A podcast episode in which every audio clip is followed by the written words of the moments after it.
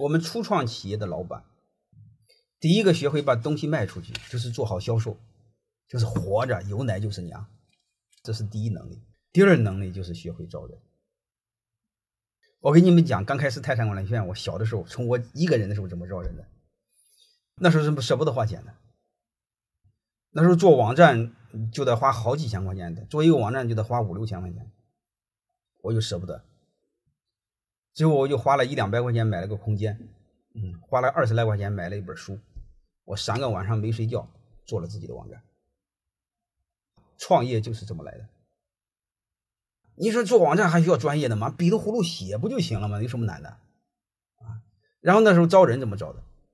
招人需要有一个人才网站，你也注册个会员，你注册个企业会员是吧？那注册会员一年得花两千多块钱啊，我舍不得啊。舍不得怎么办呢？我就给很多朋友，我很多朋友有的是在做人事经理，我说你能不能把你单位的会员号给我用两天？然后你你需要别的单位的话，我我把别的单位给你。那别的单位我没有，然后我就用他的再告诉我，再问第二个人，能听明白这意思了？我说你的会员单号能不能告诉我？你要要别的，我把别的也给你。你听明白这意思了吗？这样的话，我我就有很多单位的会员号，以各种单位的名义，呃，看很多的简历，然后找到我合适的，让他过来面试。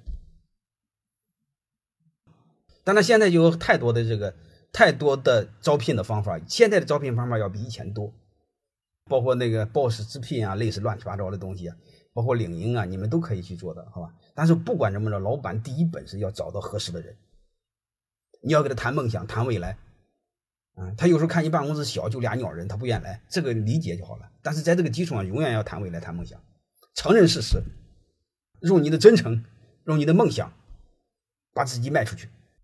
这是初创企业，这是最最基本的，一定要这么做。我就是一个一个一个人一个人一一个一个的这么来的。